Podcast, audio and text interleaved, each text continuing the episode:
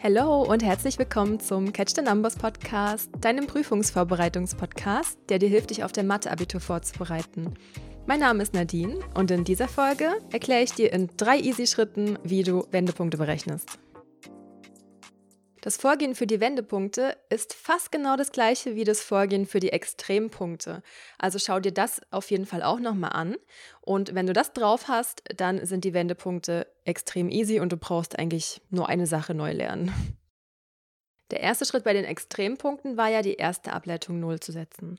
Und für die Wendepunkte ist es jetzt ein Schritt weiter. Das heißt, wir setzen jetzt die zweite Ableitung 0 und berechnen die x-Werte für die Wendepunkte. Das heißt, du musst diese Gleichung hier auch wieder nach x auflösen mit den verschiedenen Verfahren, umstellen, PQ-Formel, Nullproduktsatz, Substitution oder Polynomdivision und hast deine x-Werte raus für die Wendepunkte. Und mit den x-Werten gehst du jetzt in den zweiten Schritt rein und gehst noch eine Ableitung weiter und gehst jetzt in die dritte Ableitung und setzt diese x-Werte jeweils einzeln in die dritte Ableitung ein und rechnest die einfach aus. Hier bekommst du dann raus, was du für eine Art von Wendepunkten hast. Wichtig ist, dass die dritte Ableitung nicht null sein darf, denn dann ist es kein Wendepunkt. Wenn irgendwas anderes rauskommt außer null, dann ist es safe, dass es ein Wendepunkt ist. Manchmal reicht das schon in den Aufgaben, das einfach nachzuweisen, dass es einfach nicht null wird. Und manchmal muss man wirklich noch rausfinden, welcher, welche Art von Wendepunkt ist es denn jetzt? Ist es ein Rechts-Links- oder ein Links-Rechts-Wendepunkt? Ein Links-Rechts-Wendepunkt hast du, wenn was Negatives hier rauskommt. Und ein Rechts-Links-Wendepunkt hast du, wenn was Positives hier rauskommt. Und wenn 0 rauskommt, dann hast du keinen Wendepunkt. Dann gehört dieser x-Wert, den du eingesetzt hast und, und den du im ersten Schritt ausgerechnet hast, nicht zu einem Wendepunkt.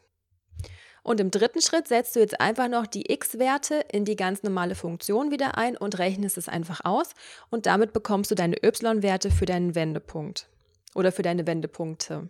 Und am Ende einfach noch die ganzen Punkte angeben. Wenn du mehrere Sachen raus hast, dann nummerierst du sie wieder durch. Also W für Wendepunkt und dann einfach W1, W2 und so weiter. Wenn du nur einen rausbekommen hast, dann nennst du den einfach nur W.